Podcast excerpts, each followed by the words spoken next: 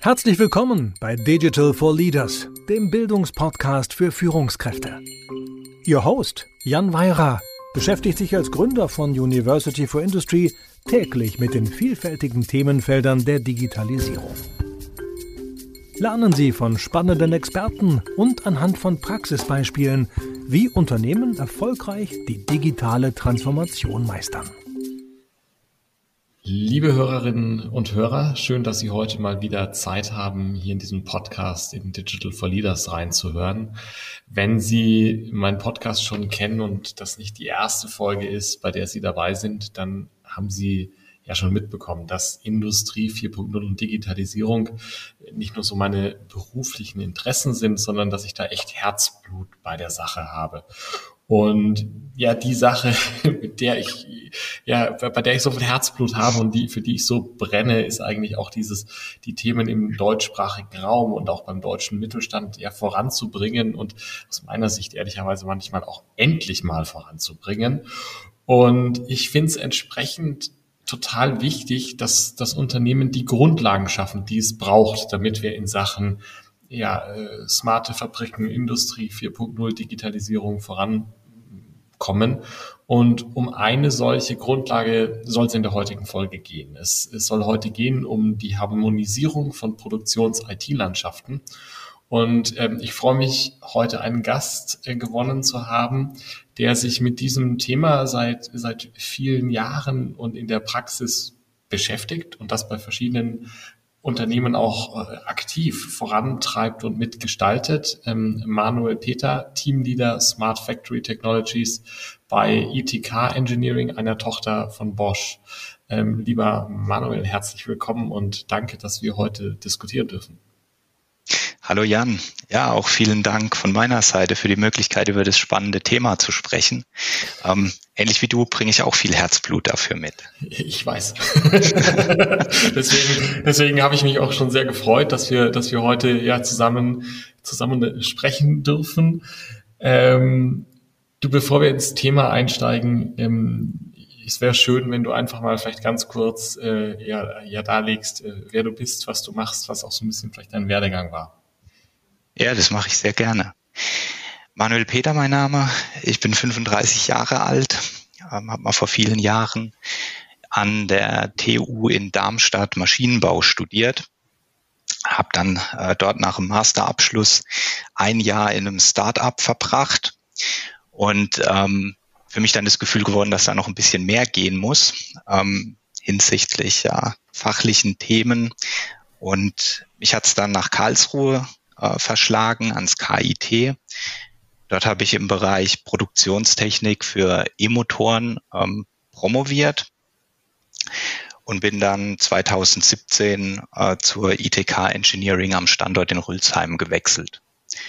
Äh, Rülsheim ist also je nach Verkehr 20 bis 30 Minuten von Karlsruhe entfernt, ähm, auf der linken Rheinseite sozusagen.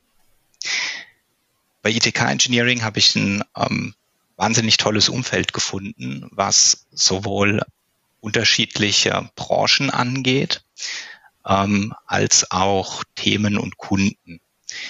ETK Engineering ist ein ähm, Ingenieursdienstleister.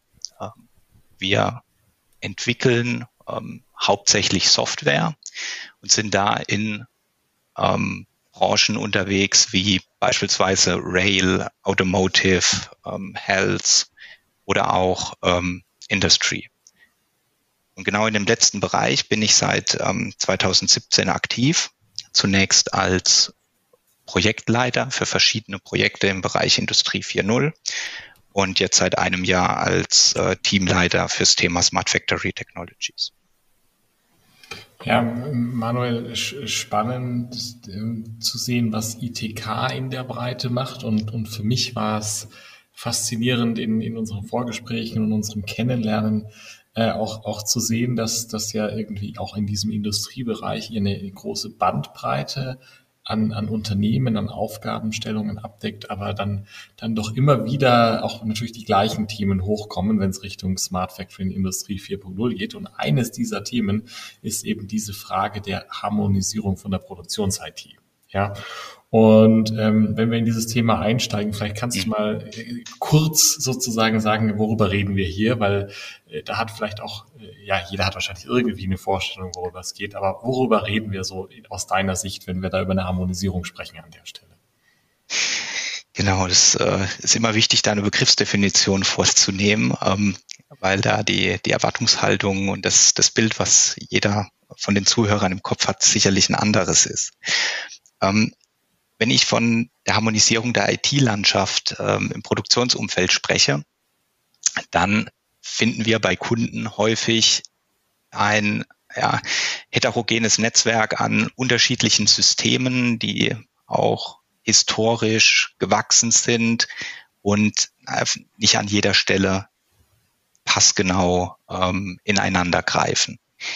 Da gibt's beispielsweise Medienbrüche, also beispielsweise ein ähm, Auftrag, der erst noch irgendwie auf Papierform gebracht werden muss, bevor er dann in ein IT-System wieder übertragen wird. Ähm, wir finden dort häufig Systeme, die ja, keine wirklich gute Schnittstelle zueinander haben ähm, und auch Prozesse, die ähm, ja, ausgebremst werden, weil die Systeme nicht gut ineinander greifen. Wenn wir da von einer Harmonisierung sprechen, dann wollen wir diesen Zustand ähm, für den Kunden verbessern. Das heißt, ähm, Medienbrü Medienbrüche reduzieren, Schnittstellen vereinheitlichen ähm, und für einen besseren Prozessablauf innerhalb ähm, der Produktion zu sorgen. Ja, das heißt, wir wollen eigentlich IT-seitig wirklich erstmal sozusagen die Durchlässigkeit schaffen um, um dann mehr machen zu können mit unseren Daten, oder? Kann, kann man das so salopp so sagen oder vereinfache ich jetzt zu stark? Das äh, ist richtig. Das ist mit Sicherheit ein oder der wesentliche ähm, Aspekt, den wir damit verfolgen. Hm. Ähm, durch ja, diese höhere Durchgängigkeit oder Durchlässigkeit ähm, erreichen oder wollen wir verschiedene Dinge erreichen. Ähm, zum einen geht es darum, die Produktivität beim Kunden ähm, zu steigern. Äh, das heißt, ähm, um da ein Beispiel zu nennen, wir sehen an ganz vielen Stellen Excel als eines der systemkritischen Systeme ähm, im, im Fabrikumfeld, ja. weil an irgendeiner Stelle wird dann doch nochmal eine Produktionsplanung im, im Excel gemacht oder irgendeine OEE-Kennzahlenermittlung. Irgendwo steckt da immer Excel drin. Und ähm, das hat auch an vielen Stellen seine Berechtigung. Wenn man dann aber doch die letzten paar Prozent Produktivität noch rauskitzeln will, dann ähm, sollte man gucken, dass man solche Prozesse automatisiert bekommt. Und ähm, das geht dann meistens über andere Systeme besser als über eine ähm, Excel-Tabelle. Mhm. Ähm, weiterer Nutzen, den wir dadurch sehen, ähm, ist, dass man die Transparenz ähm, im dem kompletten Produktionsumfeld erhöht. Ähm, was heißt es konkret? Ähm, wir fertigen für verschiedenste Themen ähm, sogenannte Dashboards an. Das sind ähm, webbasierte ähm, Tools, also kann man sich vorstellen wie, wie ähm, eine Webanwendung, die die berechtigten Personen im Browser öffnen können und können ähm, auf diesen Dashboards dann ähm, die aufbereiteten Daten oder die Zustände in der Produktion darstellen. Mhm. Das Ganze funktioniert aber nur dann, wenn eben die Systeme miteinander sprechen können, ähm, äh, gleichartige Datenstrukturen liefern ähm, und man auch eine verlässliche Datengrundlage hat. Und ja, die, die zwei Punkte vielleicht zusammengenommen, die ermöglichen es dann ähm, wirklich interessante Industrie 4.0 Use Cases umzusetzen. Ähm, da sind wir vor allem in den letzten, ich würde mal sagen, sechs Monaten bis zwölf Monaten immer häufiger ähm, in dem Bereich KI mit in die Produktion zu bringen. Ja. Aber KI braucht Daten in einem gewissen Format und das funktioniert eben nur dann, wenn man seine Systeme aufeinander abgestimmt hat und ähm, ja, Daten in einer gewissen Qualität vorhalten kann. Ja. Ähm, so, so wie du das erklärst, heißt das ja, diese, diese Harmonisierung die ich hier machen möchte mit, mit meinen Daten und meiner IT, die hat so ein bisschen als Kür hinten dran diese Industrie 4.0 Use Cases, aber die bringt mir ja davor schon ganz viele Vorteile eigentlich, ja. Weswegen es wahrscheinlich in jedem Fall richtig ist, die erstmal zu tun. Ja. Ja, das ist richtig. ja. ähm, Sozusagen die, die Basis. Die, genau, ist die Basis, ja. Und, und ähm, wo stehen wir da heute? Ja, also wenn du, ähm, du, du sagst jetzt, ähm, da ist jetzt ein Momentum im, im letzten halben Jahr, Jahr drin und es geht jetzt mhm. so, so ein bisschen los, auch mit so KI-Themen und so. Aber wenn man so, ja, in die Breite schaut, ja, über, du, du siehst ja aus, aus deiner, aus deiner Rolle als Dienstleister siehst du ja viele verschiedene Unternehmen, ja. Wo stehen wir denn da in der Industrie? Ja, ist ja. das ein Thema, wo du sagst, ja, mit der Hälfte sind wir durch, ja, die Hälfte aller Unternehmen und Standorte ist harmonisiert? Oder haben wir fünf Prozent geschafft? Oder wo sind mhm. wir denn jetzt auf dieser Reise? Ja, spannende Frage. Ähm, genau, ich glaube, dadurch, dass wir als Ingenieursdienstleister einfach so viele verschiedene Kunden haben, das sind große OEMs dabei, mhm. ähm, sind aber auch kleinere Firmen dabei, ähm, äh, haben wir da einen ganz guten Überblick über den Markt und äh, es ist leider nicht einheitlich. Ähm, es, also so eine Pauschalangabe, wir haben die Hälfte geschafft, ähm, ist nicht möglich. Ähm, das sind wir, glaube ich, auch noch nicht. Ähm, okay. Also wir sehen oder ich sehe bei vielen Kunden, dass die vor ein paar Jahren angefangen haben, sich dessen bewusst zu werden, dass Daten wichtig sind mhm. und viele Kunden haben dann auch angefangen, ähm, die berühmt-berüchtigten Low-Hanging Fruits zu ernten. Also mal hier schnell ähm, eine neue Datenbank hingestellt, dann gab es vielleicht mal ähm, ein Mitarbeiter oder eine Abschlussarbeit, die Zeit hatte, sich mit einem spezifischen Thema ähm, zu befassen.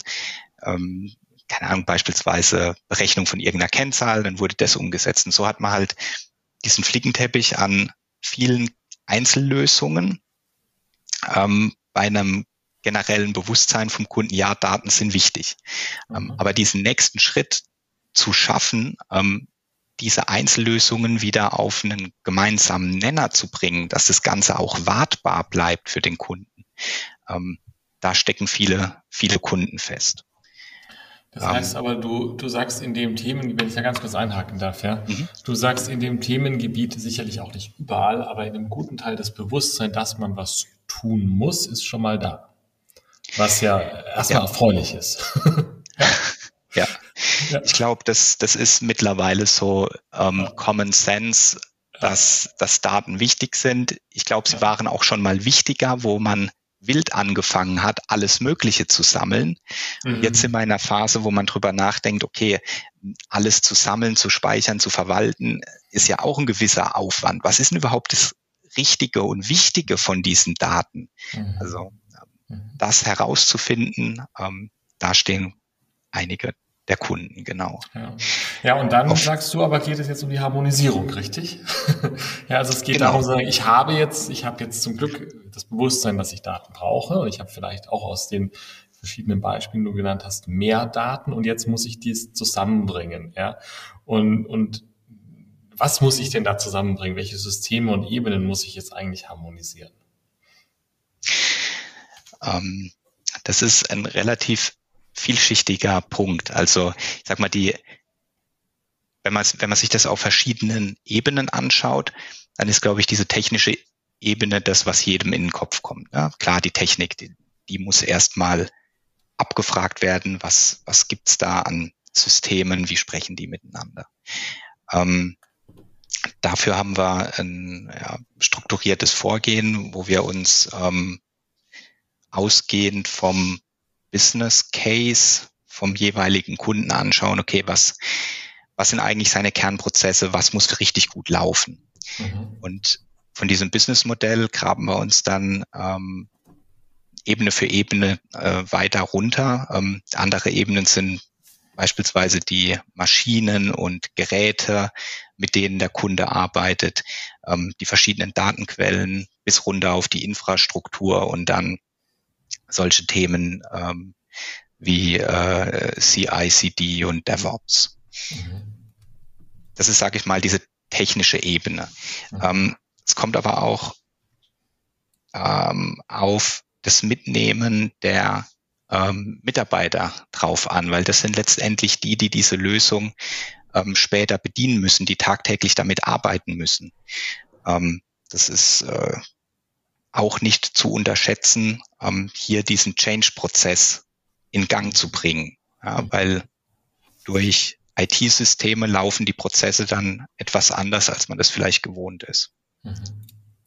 Und ähm, kannst du, kannst du, hast du vielleicht ein Beispiel, wo du so ein bisschen beschreiben kannst, wenn, wenn sozusagen, du hast jetzt von Analyse geredet, von den technischen Systemen, die man wahrscheinlich verstehen muss anhand, was man das Begleiten der Mitarbeiter. Kannst du vielleicht an einem Beispiel mal beschreiben, wie ihr das dann für einen Kunden umsetzt, ja, so ein bisschen in, in welcher Reihenfolge und was spielt da alles rein, um das zu machen? Typischerweise fangen solche Projekte damit an, dass wir uns an den Tisch setzen mit ähm, dem Kunden und versuchen, sein ähm, System erstmal zu erfassen. Das sind dann verschiedene Stakeholder dabei. Ähm, da sprechen wir ähm, mit der IT, da sprechen wir mit den Anlagenführern, ähm, da sprechen wir mit den äh, Linienverantwortlichen, einfach, sag mal, mit allen Stakeholdern, die etwas mit dem Thema zu tun haben. Ähm, wir versuchen dann, ähm, einen möglichst guten Systemüberblick zu bekommen und erarbeiten dann ähm, die kritischen Systeme und die Bottlenecks, die wir ähm, in dem System sehen. Ähm, wir versuchen dann auch diese, sag mal, Findings zu bewerten. Mhm. Ähm, es kann auf verschiedene Arten funktionieren, dass wir ähm, mit dem Kunden sprechen oder dass wir ähm, auch mal ein ähm, Modell von dem Prozess aufbauen ähm, und, und da einfach demonstrieren können, ähm, wie, wie so ein Prozess besser ablaufen könnte. Ähm,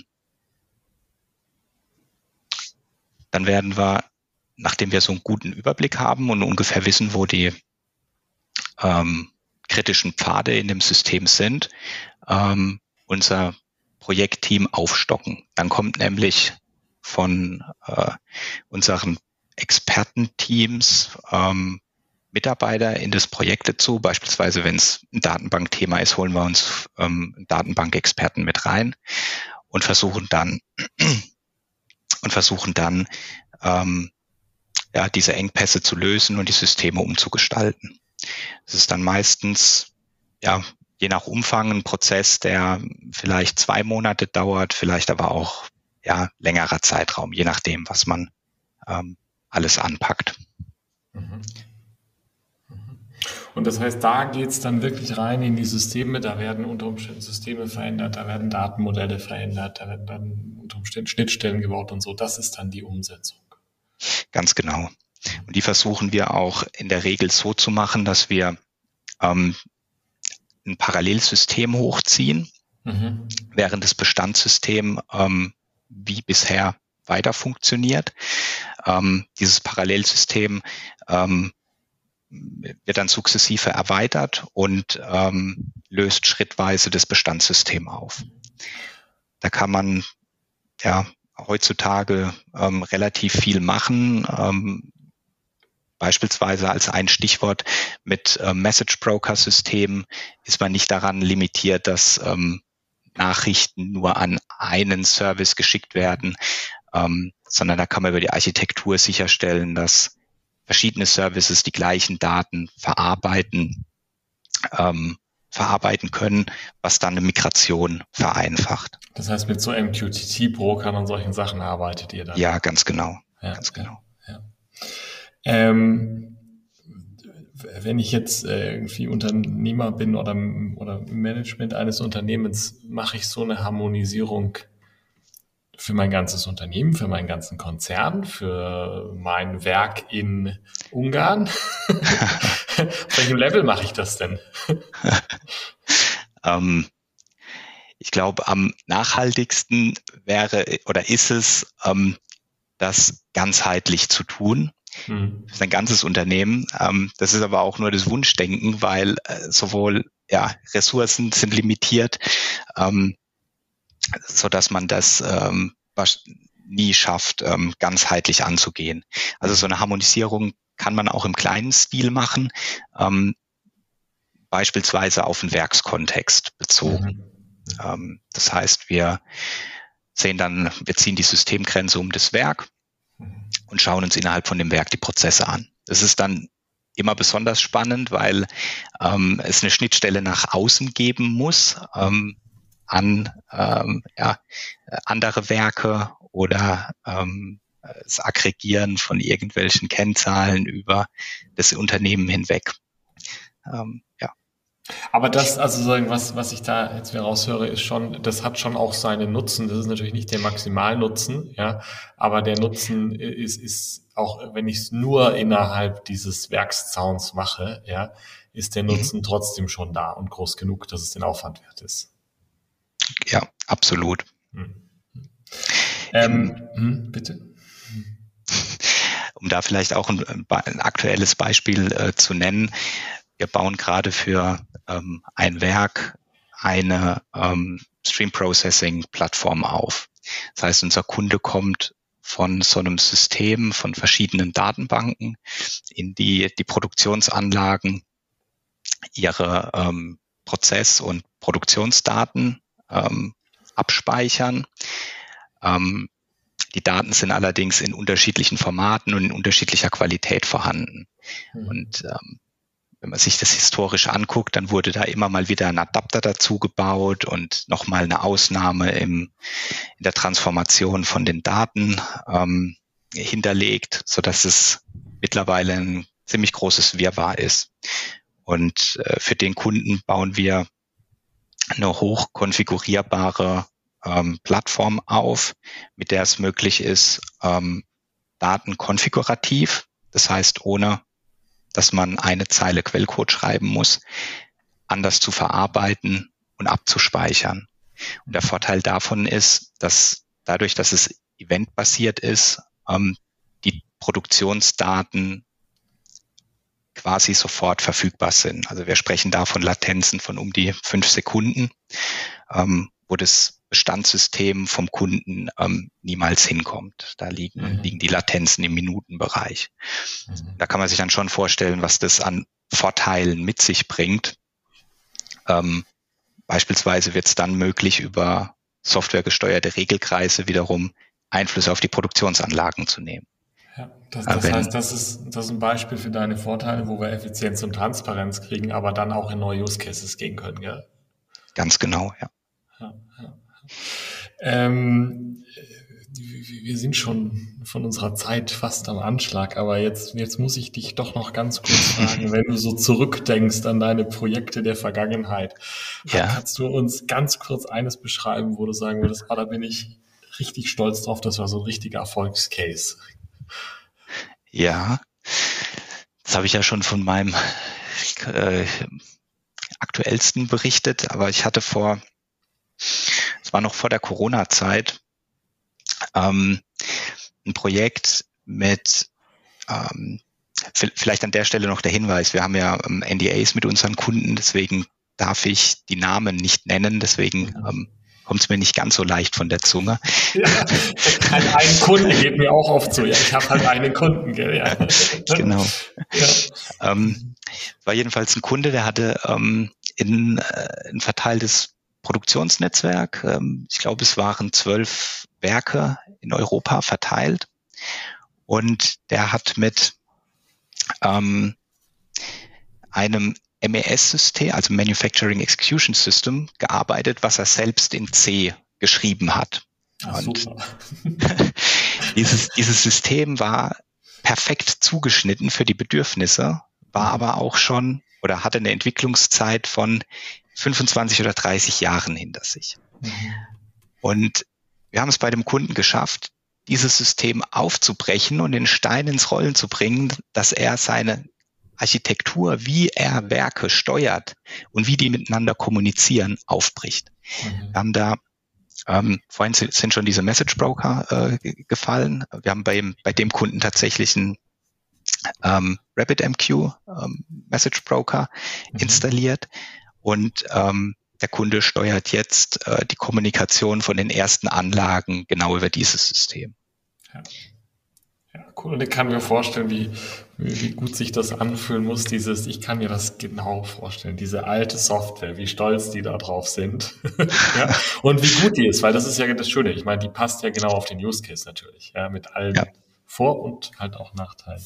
Ja. Ähm, ja, Manuel, schade, dass wir nicht die, die Zeit haben, noch fünf weitere Beispiele durchzugehen. Wäre toll. Wir, wir sind leider ähm, am Ende unserer Zeit. Ähm, äh, als, als abschließende Frage zum Inhaltlichen heute. Ähm, was, was sind aus deiner Sicht so die drei Dinge, die unseren Hörerinnen und Hörern, die ja häufig ja Führungskräftemanagement ähm, in Unternehmen sind, mitgeben möchtest zum Thema Harmonisierung von Produktions-IT? Ja, also ein Punkt ist, ähm, dass man als Unternehmen ein Stück weit betriebsblind ist und man denkt, ah Gott, was haben wir für Probleme? Aber an der Stelle ist meine Beobachtung, fast jeder hat ähnliche Probleme. Also ähm, man ist da nicht alleine unterwegs ähm, häufig ja sind es ähnliche Probleme und irgendwo gibt es auch eine Lösung dafür. Mhm. Ähm, das heißt an der Stelle nicht, nicht verzweifeln und äh, sein Problem bewundern, sondern einfach mal auf die Suche gehen, wer kann denn da helfen? Weil ähm, es gibt genügend gute Lösungen und auch genügend ähm, äh, Ingenieure, die, die gewillt sind, das zu lösen. Mhm. Ähm, weiterer Punkt ist, ähm, der Wert der IT. Ich glaube, das ist gerade jetzt in ähm, Corona-Zeiten nochmal äh, klar geworden. An der IT hängt ganz viel. Ähm, das sollte man auch, also dessen sollte man sich bewusst sein und das auch wertschätzen ein Stück weit. Ähm, äh, ja, IT braucht man, die ist wichtig. Ähm, ohne IT wird in der Produktion nichts laufen. Ähm, genau. Ähm, das ist der zweite Punkt. Und äh, weil du nach drei Punkten gefragt hast, äh, dritte Punkt ist die ja, digitale Transformation, zu der ich auch die Harmonisierung von den IT-Landschaften zähle, ist ein kontinuierlicher Prozess.